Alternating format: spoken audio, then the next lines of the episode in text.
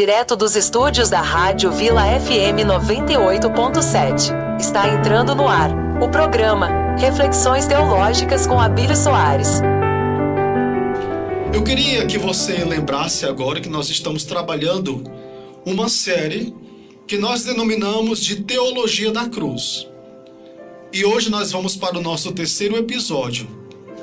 Lembrando que já vimos, de fato, como é que se deu a origem da cruz e, portanto, vimos o contexto histórico, como foi que ela surgiu, para quem a pena de morte na cruz era aplicada.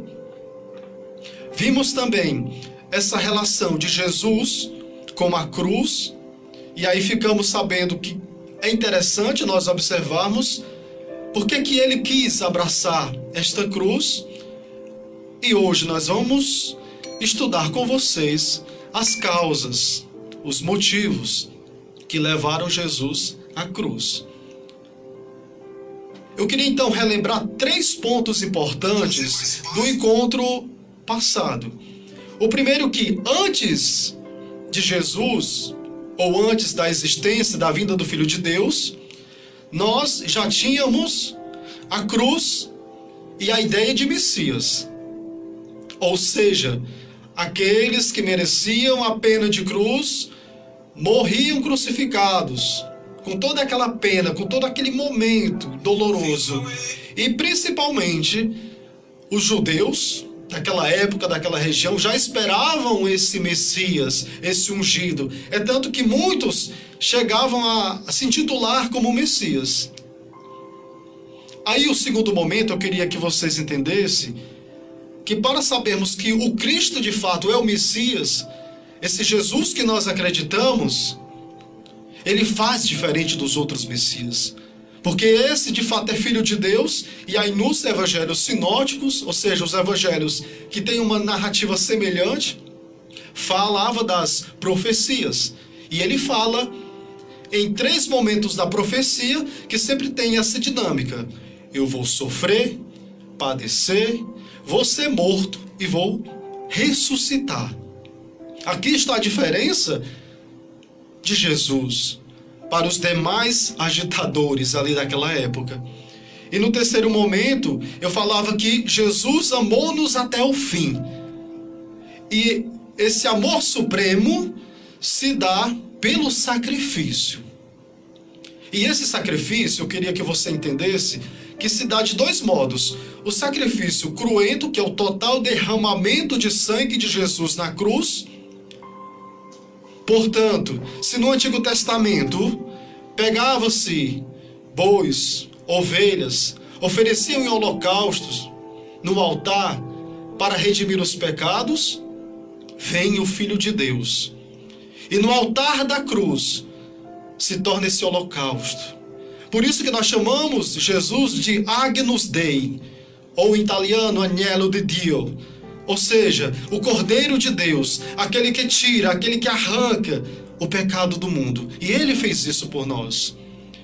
Aí tem também o que nós chamamos de, de sacrifício incruento. Podemos ver isso na Eucaristia. Que não há um derramamento de sangue, mas em toda missa que nós participamos, há essa presença, presentificação do sacrifício do Calvário pela humanidade. Se um dia você disser assim, eu queria ver como é que foi aquela cena, aquele momento de Jesus morrendo na cruz, sangrando, dando a sua vida, vá na missa que você vê isso. Então vamos agora entrar nesse tema que nós vamos trabalhar hoje, que é as causas que levaram Jesus à cruz. E nesse primeiro momento eu queria mostrar para vocês uma coisa importante. Todo aquele que vai seguir Jesus, que quer ser discípulo, nunca vai ter uma vida fácil. A proposta de Jesus não é trazer, digamos assim, um conforto para a vida daquele que ele escolheu para ser discípulo, ou aquele que quer aceitar a proposta de Jesus. E isso, meus queridos, é parte do querigma. O que é que significa esse querigma? É uma palavra do grego que significa anúncio. Então, a parte fundamental do querigma, a parte essencial do anúncio para aquele que quer ser discípulo de Jesus é reconhecer a cruz de nosso Senhor Jesus Cristo. E quando nós abraçamos esta possibilidade, Jesus ele é bem direto. Aquele que quer ser meu discípulo, dizia ele, pegue a sua cruz de cada dia, a sua cruz, e siga-me. Aí eu te pergunto, meu querido, você que está aqui me acompanhando, qual é a tua cruz? Quais são as tuas cruzes? Você tem aceitado isso ou reclamado? É interessante porque dizem que quando a gente reclama da nossa cruz, e aí deixamos, abandonamos a nossa cruz para abraçar outra, talvez aquela cruz que nós abraçamos não era nossa e por isso que ela fica mais pesada. Então, olha, para você ver essa coisa bonita Aí nós participamos, então, ou vivemos um dilema. E que dilema seria esse? Nós temos o desejo de vida e aquele que abraça a fé em Jesus deve abraçar o sofrimento e a morte. Veja que são coisas literalmente diferentes.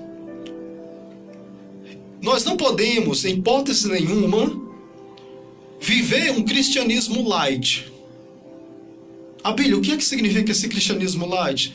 Esse cristianismo leve. Esse cristianismo que muitas vezes a pessoa se diz que é cristã, mas que só busca fazer as suas vontades. O que, que é isso? Não pode. Ou a pessoa não quer sair da sua zona de conforto. Bento XVI, ele falava uma coisa muito bonita e que foi retomado como estudo também. Nós vivemos hoje uma ditadura do relativismo. O que é você relativizar as coisas? É quando você não reconhece nada definitivo. E a última medida que você vê é apenas o teu eu e as tuas vontades. Como a humanidade está caminhando para isso? Ah, se eu não estiver bem nessa religião, eu vou para essa outra porque é melhor. Ah, não, eu não quero mais eu vou nessa outra. Aí fica dessa forma, não. Aquele que abraça a proposta de Jesus tem que de fato reconhecer que o segmento de Jesus nunca vai ser fácil. Vamos então, meus queridos, observar agora quais foram as causas que levaram Jesus à cruz. Primeiro eu queria mostrar para vocês entenderem que tem uma causa fundamental. E que causa é essa? Primeiro, Jesus foi fiel. Jesus foi coerente até o fim com a missão que ele recebeu do Pai. Então ele tinha uma missão para cumprir. Que missão era essa? Ser fiel, coerente à missão que o Pai tinha enviado para ele. E vamos observar aqui no dado histórico, por isso que é importante, eu sempre trago a dimensão teológica histórica. E eu não estou inventando essas coisas, minha gente. Eu estudo isso, estão aqui as anotações. Toda a nossa fé, ela é fundamentada, ela se dá no dado tempo do Cronos, que eu havia falado anteriormente nas formações, mas que também faz parte de toda essa dimensão salvífica. E quando Jesus está diante de Pilatos. Por isso que nas nossas orações, quando nós colocamos que Jesus padeceu sob Pôncio Pilatos, Pilatos era o governador daquela época. Ou para que você não, não compreenda melhor, seria um prefeito daquela província da Judéia. E Pilatos, para que vocês possam entender, ele tinha poderes políticos, então era um, um homem de poder, e também tinha uma decisão jurídica. É interessante porque quando nós olhamos toda a narrativa das Sagradas Escrituras, nós percebemos que Jesus vai ter um diálogo com Pilatos. Aí Pilatos percebe uma coisa: caramba, eu não vejo mal nenhum nesse homem, o que é que eu posso fazer? Aí tem uma coisa muito importante que eu queria trazer hoje para vocês, que nós chamamos de privilegium pascale. O que, é que significa isso? No período da Páscoa dos judeus, era costume soltar alguns dos prisioneiros. Veja só, aqui Jesus, ele já estava sendo acusado, estava prestes a ser condenado. Aí Pilatos dá uma nova chance. Vou colocar aqui Jesus e um outro malfeitor chamado Barrabás. Ah, é interessante porque aqui estava a possibilidade de Jesus se libertar, de sair dessa cruz, de sair dessa possível condenação. E aí Pilatos joga a responsabilidade para o povo. Aí vocês sabem qual foi a decisão do povo. Escolheram Jesus para a cruz para ser condenado e livraram Barrabás. E dessa forma, Pilatos lava as mãos, ou seja, a responsabilidade já não era mais dele. Aí vejam só, quais foram então, Abílio, as causas que levaram Jesus? Quais foram as acusações? Primeiro, quando Jesus começa o seu ministério, mais ou menos, digamos assim, por três anos, para que a gente possa ter uma noção, ele recebeu a acusação de ser aquele que estava pervertendo a nação, porque era diferente aquele modo de evangelizar.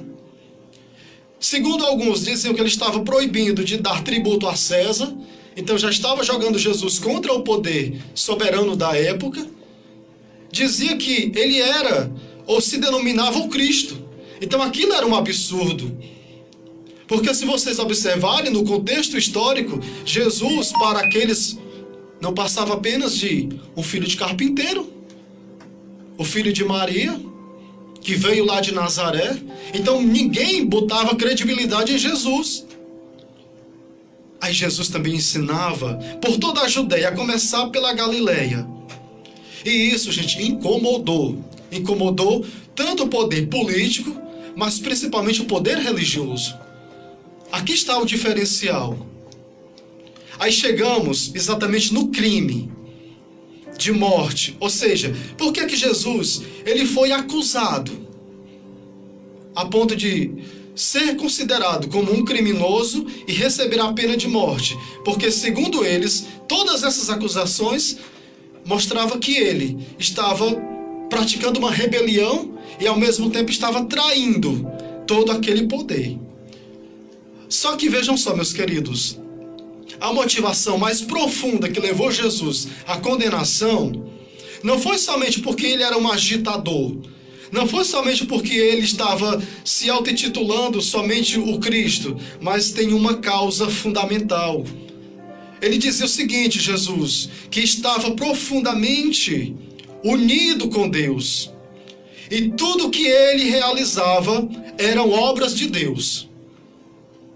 Gente, isso incomodou demais. Porque como é que um, uma criatura dessa, um homem desse, se diz que é filho de Deus e que ele está no Pai e o Pai está nele e que todas as obras que ele faz não é dele, mas é do Pai? Aquilo gerou uma revolta. É como se fosse uma blasfêmia. Por isso que alguns dos sacerdotes, escribas, naquele momento da condenação, rasgam as vestes, porque vê aquilo como um escândalo. E aí Jesus fala: Eu estou no Pai e o Pai está em mim. Abílio, como é que eu sei disso? Como é que eu chego a esse conhecimento? Vamos pegar em João. Pega aí a tua Bíblia. Eu sempre gosto de usar as Sagradas Escrituras, que é para você ver como a história, ela também tem essa dimensão também teológica. Aí você pode pegar em João, a partir do capítulo 14. Os versículos você pode pegar do versículo 10 até o versículo 11. Eu vou ler a partir do capítulo do versículo 9 porque fica mais interessante. Diz-lhes Jesus: Há tanto tempo eu estou convosco, e tu não me conheces, Filipe? É uma questão que ele fala ao Filipe, que era um dos apóstolos. Quem me vê, vê o Pai. E como podes dizer, mostra-nos o Pai? Não crês que eu estou no Pai e o Pai está em mim? As palavras que eu vos digo, não as digo por mim mesmo, mas o Pai que permanece em mim, realiza suas obras. Crede-me, eu estou no Pai e o Pai está em mim. Crendo, ao menos por causa dessas obras. Gente, olha só. Veja só que interessante tudo isso.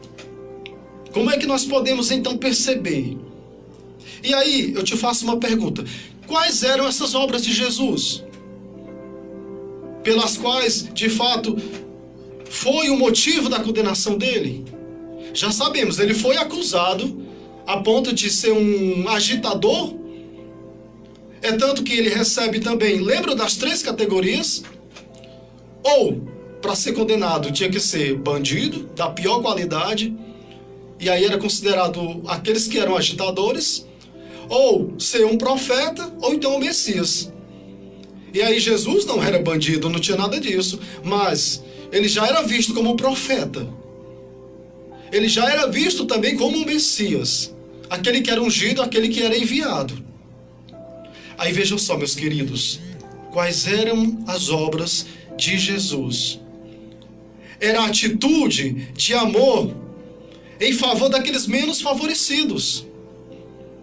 Era impossível alguém que se dizia da lei, que cumpria os mandamentos, que tinha uma extrema observância, estar no meio de pecadores. E Jesus fez o contrário. Entrou na vida daqueles que eram pecadores olhou para eles e mostrou a dignidade.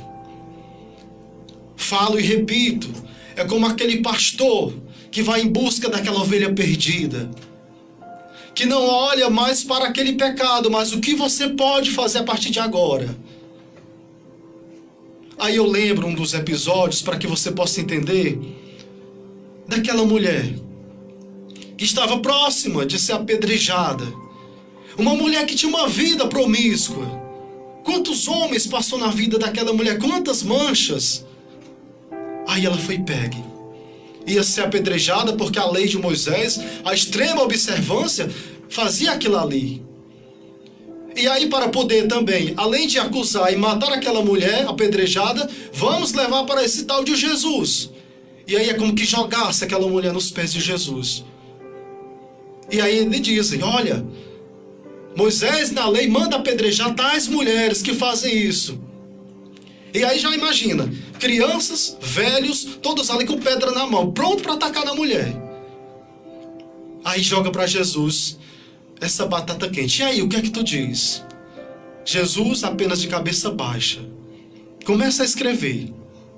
Aí depois ele olha para a mulher olha para aqueles e diz uma coisa que aquilo deixou todo mundo desconcertado. Aquele que nunca pecou na vida ou que não tiver nenhum pecado, seja o primeiro a atirar a pedra nessa mulher. Isso, gente, desmontou e foi deixando desconcertando aqueles homens ali, observadores da lei. Aí foram saindo de um por um. Eis uma das obras de Jesus. Então Jesus ele acolhia os pecadores, falava da misericórdia de Deus. Era essa possibilidade. Agora a humanidade tinha a presença de um Deus misericordioso. Não aquela visão que muitas vezes pregava de um Deus cruel, de um Deus vingativo, de um Deus que se você não cumprir a lei, você estaria condenado. Não, é um Deus Deus e homem, que entra na humanidade, que olha todas as coisas. Tem uma história que aí a gente utiliza muito, chamado de o Goel. Quem era esse Goel? O Goel, na verdade, se tratava de algum parente que tinha condições financeiras. E aí, quando alguém da família estava com problemas de dívidas, que não conseguia mais pagar aquela dívida, tinha que pedir socorro a alguém. Então aquele Goel, que era aquele geralmente da família, chegava e pagava a dívida. Pegamos essa história, esse relato do Goel e dizemos que Jesus é esse Goel.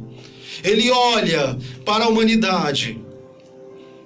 E a humanidade que estava imersa no pecado, ele, pela sua sabedoria, em cumprir a missão recebida do Pai, ele se coloca como esse resgatador.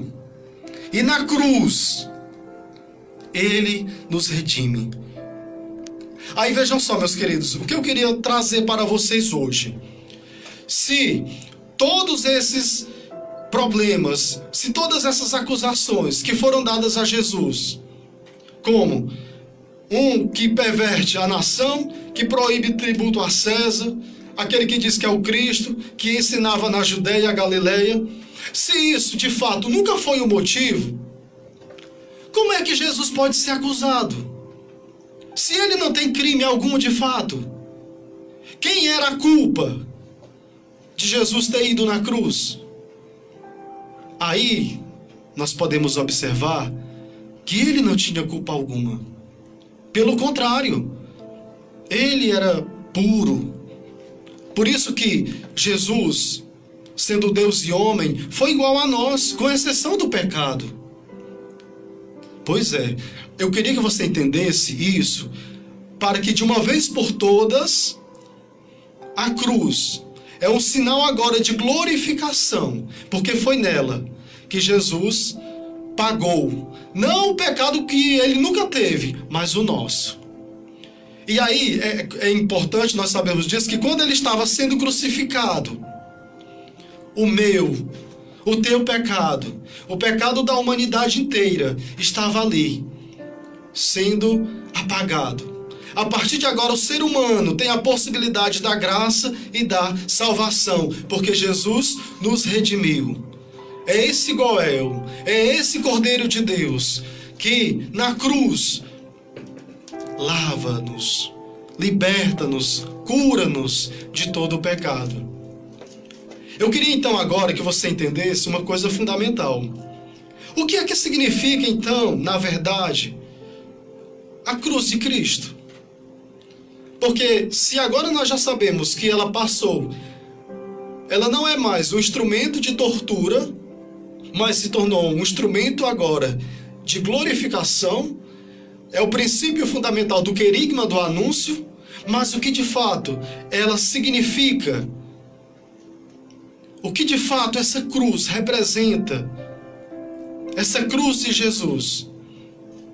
E portanto, no próximo episódio, nós vamos então ver todos esses detalhes. Amém? Você ouviu, direto dos estúdios da Rádio Vila FM 98.7, o programa Reflexões Teológicas com Abílio Soares. Emmanuel, Emmanuel.